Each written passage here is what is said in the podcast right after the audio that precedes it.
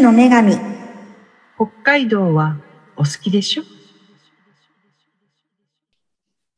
北海道移住のすすめコラボスペシャルイエーイ、えー今回は私たち移住の女神が北海道移住のすすめの移住コーディネーターたちお一人お一人を深掘りしてしまおうというコラボ企画となっております。はい。私は新日高町移住コンシェルジュの市川福子と申します。私は下川町で移住コーディネーターをしています立花由美子と申しますよろしくお願いします。はい。ということで、本日のゲストは、えーと、美瑛町からですね、美瑛町移住定住コーディネーターの後藤水江さんです。よろしくお願いします。よろしくお願いします。はーい。お父さんうん。あれですね。なんか年代は私たちなんか近いような気がして結構テンション上がり気味なんですけど、個人的に。でもあの、はい。みんな女性なんで触れないでおきましょうそのことは。そうですね。もうね、永遠の18歳で。いいですそねれでお願いします。いきますか。じゃあ今日はあの18歳3人の女子トークということでいきましょそううですね。はい。はい。はい。よろしくお願いします。お願いします。じゃああの早速なんですけれど、はい、はい。今あのね後藤さん美瑛にお住まいお住まいというか、はい。美瑛にね移住されたと思うんですけれど、今のこう後藤さんになるまでの経緯というか、はい。あの今の、うん。はい、お願いしあますり。ました。ちょっと、あの、移住の時からを振り返らせていただきます。はい。はい。あの、私はですね、埼玉出身で、あ、埼玉県のですね、暑い熊谷市というところの出身になりまして、はい。大学からは東京に住んでいて、そのまま就職してっていう感じで、あの、ちょっと忙しい日々を過ごしてはいたのですが、2016年に、あの、この美瑛町に移住しまして、最初は地域おこし協力隊で観光協会で働いていました。で、そうなんです。で、まあその時のこともあり、えー2020年からは移住者でもあるということで、移住定住コーディネーターとして、あの、採用してもらって、今、この仕事をしています。はいなるほど。じゃあ協力隊をまあ卒業というか、はいされて移住の担当になってるっていうことでしょうね。そうですねう。んあの、簡単にお伝えするとそんな感じです。はい。はい。そうなんです。2020年？あ、そうです。2020年から、あの、美瑛町はですね、今まで移住の専門のその組織といいますか、部署がなかったので、うん、で、町長がですね、横浜からあの移住した、あの、移住者町長、加古和町長になりまして、移住に力を入れるということで、この移住定住推進室というのが美瑛町にできまして、ええそれを機にコーディネーターが出来上がり、できまして、はい。採用していただけたという感じになります。うん。え、あの、はい。移住者が町長になられるってすごくないですか？はい。なんかすごく新しい風を感じますね。うん。うん、ちょっと変わっているかなとは思うんですけれども、町長も結構面白いか、面白いと言いますか、経験豊富な方で、はい。あの、移住してからは、うん。あ最初はですね、新規収納で移住されて、はいはい。農家さんをやりながら、あのなんと言いましょうか、ファームレストランと貸し切りコテージも始めて、で、なので、えっと、新規収納も経験されているし、あの、起業も経験していて、で、まさかのその後ですね、あの、町議、ああの、はい。はい、あの、美瑛町のですね、議員さんをしていまして、うん。で、それから町長になられた方ではあるんですけれども、もう、あの、話題というか、ネタというか、たくさんお持ちの方で、うん。で、とても腰の低い方ですごくいい方なんです。へえうん。そうなんです。そうか、まさにこう移住者に寄り添った 街というか、そういう感じがしますけれども。そうですね。うん。なので、なので町長があの、まあ、移住者ということもあってあのうん移住定住促進協議会とかそういった組織も作りまして、はい結構幅広く、まあ、移住者も町民も一緒になっていろいろ活動はさせていただいているという感じです。はい。そうなんあれですねはい。じゃあもうなんかスペシャル理解ありますね、おそらく。いいいな。ぁ。確かに。そうですね。とても理解のある。そう、ね。確かに。ある意味私はちょっと仕事がやりやすいのかなとか思ってしまうんいますね。うんですね。うん、恵まれてますよ。うん生。まれているのか、はい。でもお忙しくなっちゃったんですよね。すごくねちょっとそうですね移住フェアの参加からイベントの企画とかで、ね、ちょっと忙しかったりもして実はちょうど先週末は、あの移住体験ツアーというものをちょっとずっとコロナでできてなかったんですけれども初めてやっとあの先週末にやることができて、はい、そういったものももともとちょっとあの旅行関係出身ということもあって体験ツアーの企画をしてあうん人を集めてっていうのをちょうどやっていたところでした。え、旅行関係というのは前職がそういうやっぱり旅行関係の仕事だったんですか？そうですね。旅行関係でちょっと専門は法人旅行なので、うん個人旅行とはちょっと違うところはあるんですが、うん。まあ、あの当時のノウハウが微妙にまだ残っているので 微。妙に頭の中に入っているので、まあ、その時の経験でツアーを組み立てて募集してやり取りしてっていう感じのアレンジとか、うんそういったものを全てやってっていう感じでやってみました。まさにね。うん、ちょっとでいろいろせっかくなのでやりたいことはやりたいなやってみたいなとは思ってちょっといろいろ手出しすぎているかなとは思うんですが あるある。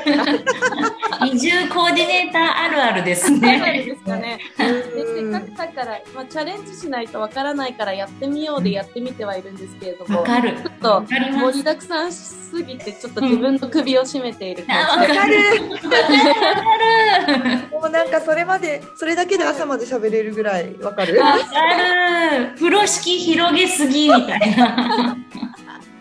えーでもなんか本当にあの、まあ、町長もそうですけれども上司もあの職その推進室のメンバーも理解のある方なばかりなので、やっぱりサポートも一応してくれたりとか、うん。そういったものはあるんですけれども、うんまあ、楽しくあの、うん。大変な中ちょっと忙しくやっております。はい、充実の日々って感じですね。そうですね、そうなんか体験ツアーもやってはいるんですけれどもそれとは別であのプライベートバージョンというものもやっていたりしてはい。そうそういったもののあの視察アレンジとかいろいろやってはいまして結構あの前職が旅行業だったものでなんかやってて楽しいといえば楽しいです。あーなんか人のために何かするみたいな、あうーん、コーディネートするとかうん。あの当日アテンドするっていうのは慣れてはいるのでやってて楽しいです、ちょっと忙しいかもしれないんですけど、うん。はい あのそうですよね。移住コーディネーターのなんか私たち結構そういうタイプの方多くないですか？あー。由美子さんも。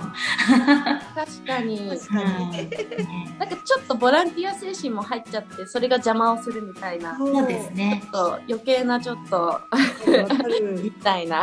なる。あのこの間やった移住ツアはい。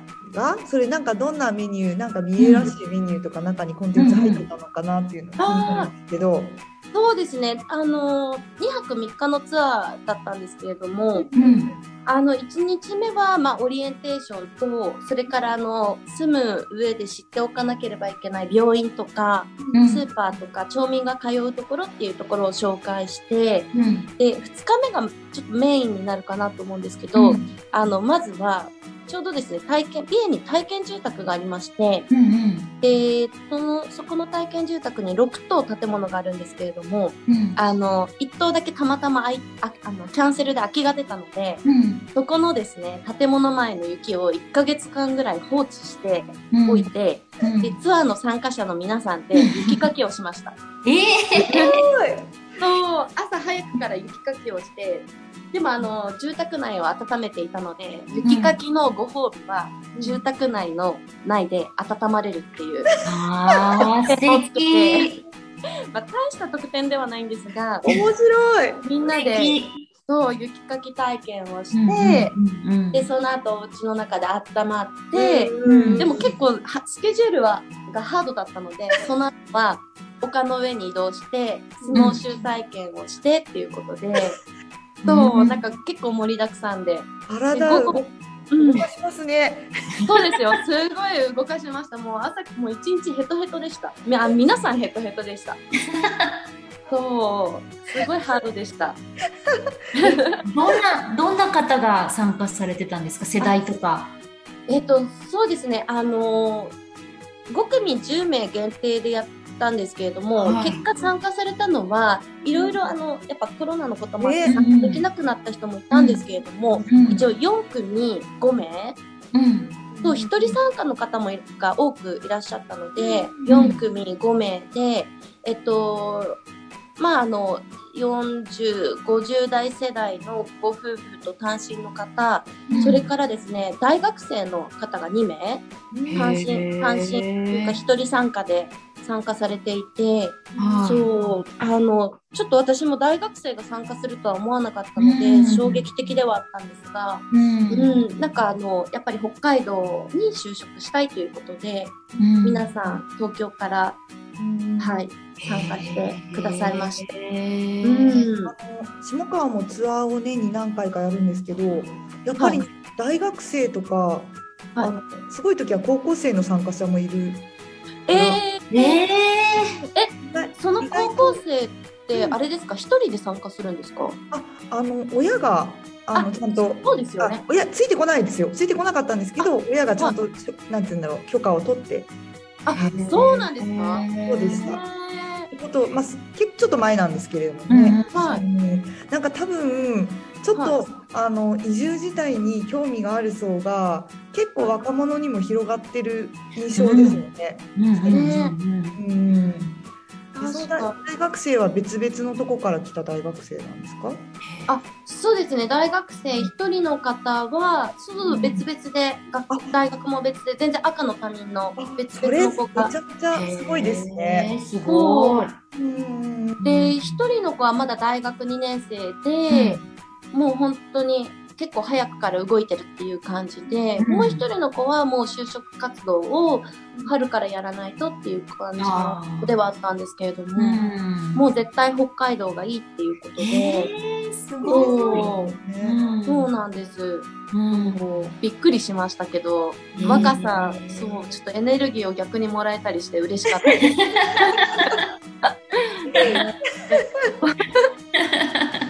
あとは、あれでした、なんかちょっと気になったのが、女性が多かったです。あ、なるほど。ううんん、なぜかわからないんですけれども。女性多いですよね。お一人で動かれる方。あ、そう、女性そうでなんです。女性が多いのが気になりました。うん今のツアーもあの男性はあの旦那さんとして連れてこられていて 語弊があるかなこの言い方 旦那さんはどっちかというと連行されてきて。あの女性が結構主導権握ったり、うん女性が多くてっていう、うんなんかそういう傾向もしかしたらあるかもしれないですありますね。あります。そうなんですね。いや新日高町でもあの馬の仕事を希望してあの競走馬の、はい。あのー仕事を希望される方多いんですけど最近女性が多いんですよね圧倒的に。お一人で馬の仕事したいって言って、うん。移住される方がもうすごく増えていて。えー。うん。え男性そう。ですね。うん。え馬のその仕事をしたい方はもともと何か乗馬されたりとか なんかあれなんですか？競馬に興味があるとか？あ、そうですそうです。馬好きな方ですね。ああ、うん。そうなんですね、そう、馬愛あふれる方が。馬。あー、やっぱあれですよね。食べる専門じゃない方 ってことですよね、うん？私ちょっとうん。え馬肉とか食べる方が好きだな そそっちはやってない。育てる方なんで。育てる方ですもんね、はい。ね、でも新日高町って私もあの桜を見るついでにあの競走馬のあのたくさんいるところあの、はい。行ったりするんです、ま、いつも5月ぐらいに。そうなんですか？そうなんです。実は。一個行っていて、うんなんかすごいですよねうんうん。なんか馬がいると思ってうん あの三重にはいないのであら、そうですか？三重って本当あの乳牛とかあ肉牛もいるんですけど、うんあと豚とかがメインなので畜産で言うとあそれもすいません食べるとか飲むとかそっち系ですなんかそうですね。申し訳ないんですけどいえいえ。そう馬ってすごいなと思っていや、豚のお話聞きたいですね。なんか私は豚やけに気になっちゃいましたう今。ん。豚豚がいるんですか？うんそこら中に。豚あそこら中にはいないんですあの件数で言ったら多分もうほんと5件とか件数のその牧場豚の牧場はすごく少ないんですけど美瑛豚というものを育てていて、うん。豚。そうでもやっぱり数が取れないので食べれるとしたらふるさと納税とかあとは町内の飲食店うん。でしたりそうあのスーパーとかも大きなチェーンに流通しないのでやっぱり町内のなんだろう商店とかでしか買えない豚なんですけどすごく美味しいんです。いやー、それはちょっと食べなきゃですね。美瑛に行って。ごく美味しくて、うん。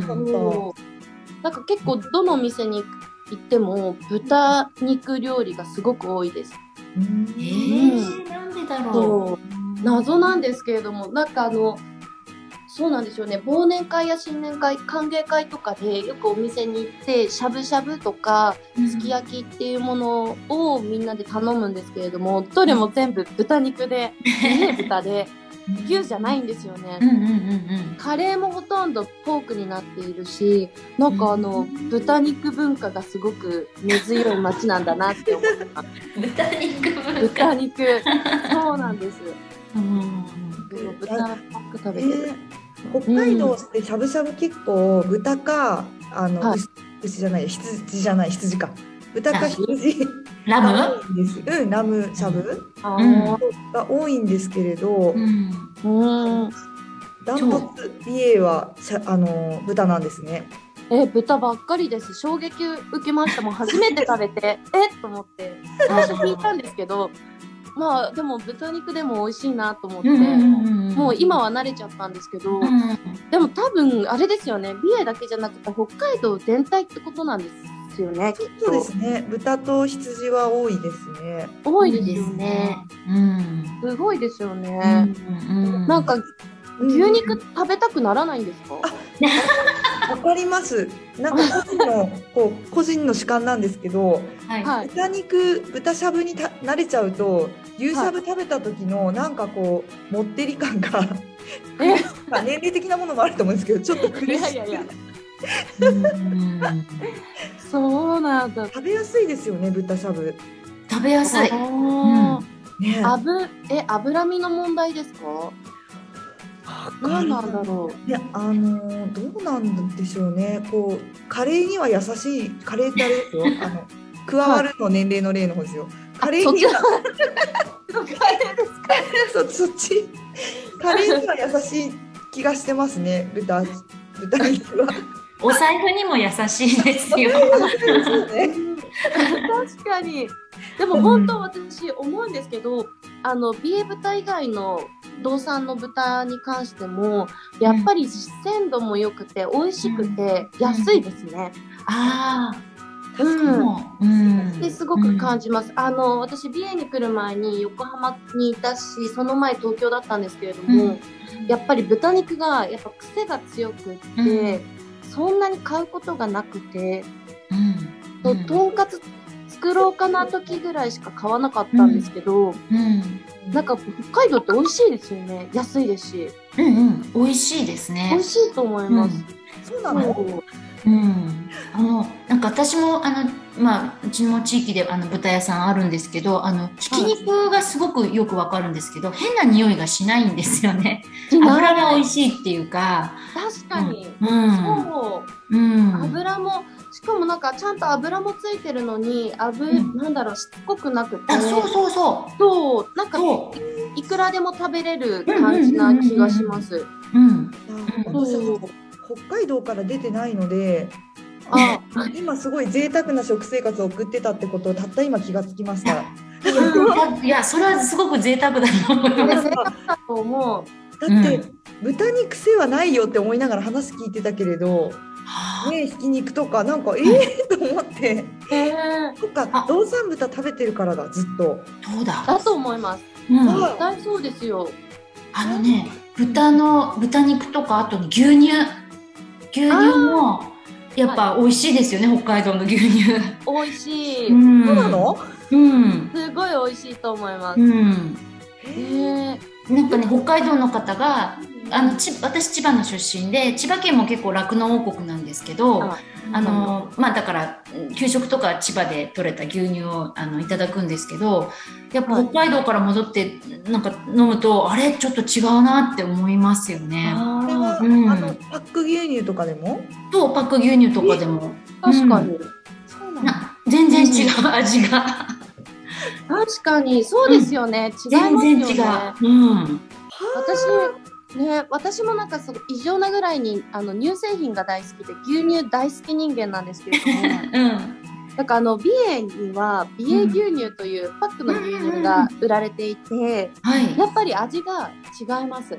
美味しい。うん美味しい。そうあのこだわると乳脂肪分もちゃんとしてるし、うんうんうんうん。なんかあの牛乳好きを満足させてくれる。なんかお乳の味がするっていうか そうなの？そうです、うんねえ美味しいですよねこっちも、こっちは。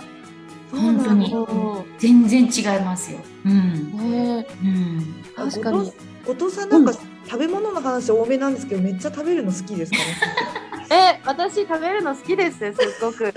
えー、いいな。ー私も好きとかって、北海道最高ですね。うん。最高。で、なんかそう食べ物がやっぱり美味しいから、うん。いや本当に私最初沖縄と北海道で移住先を悩んだんですけどなるほどなんかやっぱ北海道にして正解だったなって今思ってます。うんそう。あーそのごめんなさい移住のきっかけっていうのはどんなところだったんですか？きっかけでお伝えしてしまうと、すいません。あの家が欲しかったというあほの田舎に家が欲しいっていうただそれだけなんですけれども、なるほど。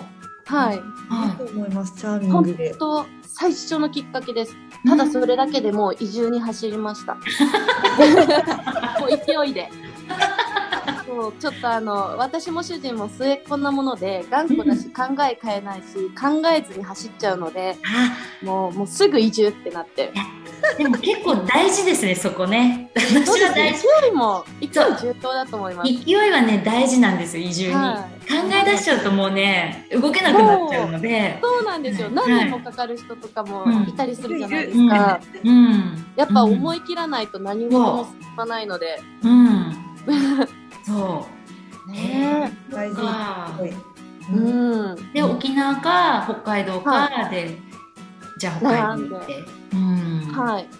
で、そうなんです。悩んで悩んで悩んだ末、北海道にして、うん。そうなんです。なんかタイ、私も、あの、タイムリミットを決めて、うん。1年半後に移住したいって決めお。て、そこから土地探しを始め、うん。なんか家の設計とか考え始めてっていう感じで、うん。ものすごいスピードで動きました。あすごい。移住優等生ですね。ね優等あ生だ。やった。本当に移住の鏡って感じありがとうございます。初めて言われました。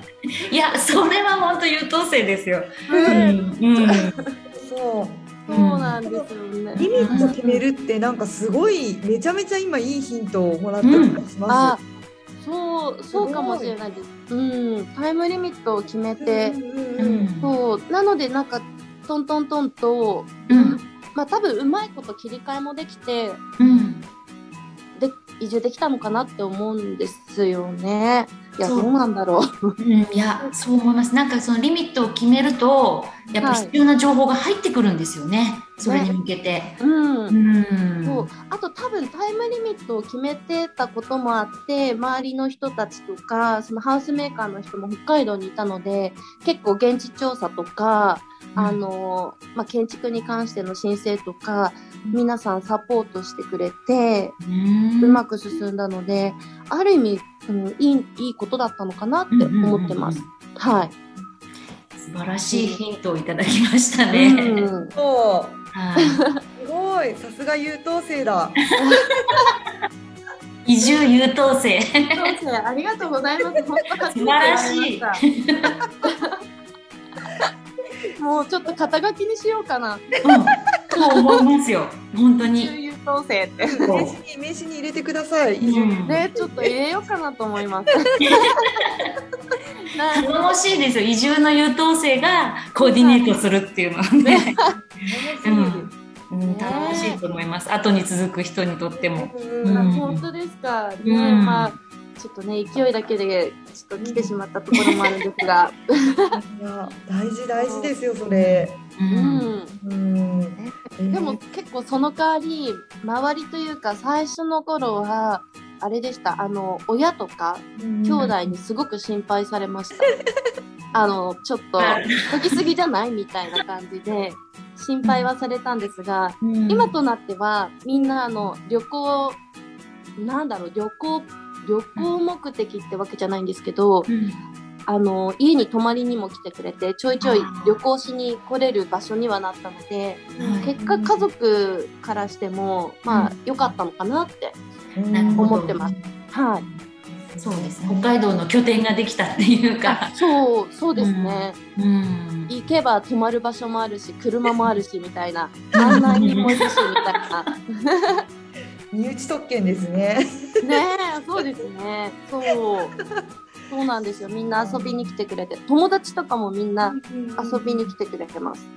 あやっぱりもそれはやっぱ美瑛町っていうそのなんかねはい。ネームバリューとかあと観光ね観光なんか資源があるというか、うんうん、そういうのも、いいですうん。ね。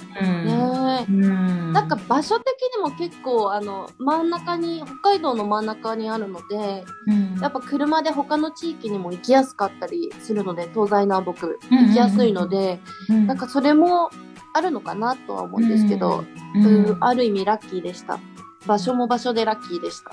うん。そうね総じて優等生ですね。うん。やった。さすが。やっぱさすがですね。そのやっぱ旅行旅行業界にいらっしゃっただけあって。その辺いやの。そんな、うん。大したことないんですけど、そう そんなすいません。そんな褒めていただけるなんて。ありがとうございます。恐縮です。ね。すごい。はい。うんえー、とすいません。じゃあちょっと盛り上がっているところでですねあのそろそろお時間が やってきたのでもうこれこのままずっと2時間ぐらいおしゃべりしたいところなんですが。はい、えっと、はい。ちょっと一旦ここでですね、えっと、後藤さんから、あの、これをお聞きの皆さんに。メッセージなど何かいただけますでしょうか？優等生から、あのちょっと参考になるかはわからないんですけれども、えっと、そうですね、あの、この北海道移住のすすめにですね、ぜひ参加していただいて、いろんなコーディネーターの方がいらっしゃるので、みんなの、なんだろう、いいところとか、あの、なんだろう、あまあ、良かったこととか、地域のデメリットとか、もろもろ、あの、いろいろと吸収していただけたらと思うので、ぜひ訪問してください。よろしく、はい本日はよろしくお願いします。ありがとうござあいます。りがとうございます。はい。はい。えーというわけで、本日のゲストは、えー、美瑛町の移住定住コーディネーター、後藤水江さんでした。どうもありがとうございました。ありがとうございました。ありがとうございます。行きますす。美瑛町行きます。はい。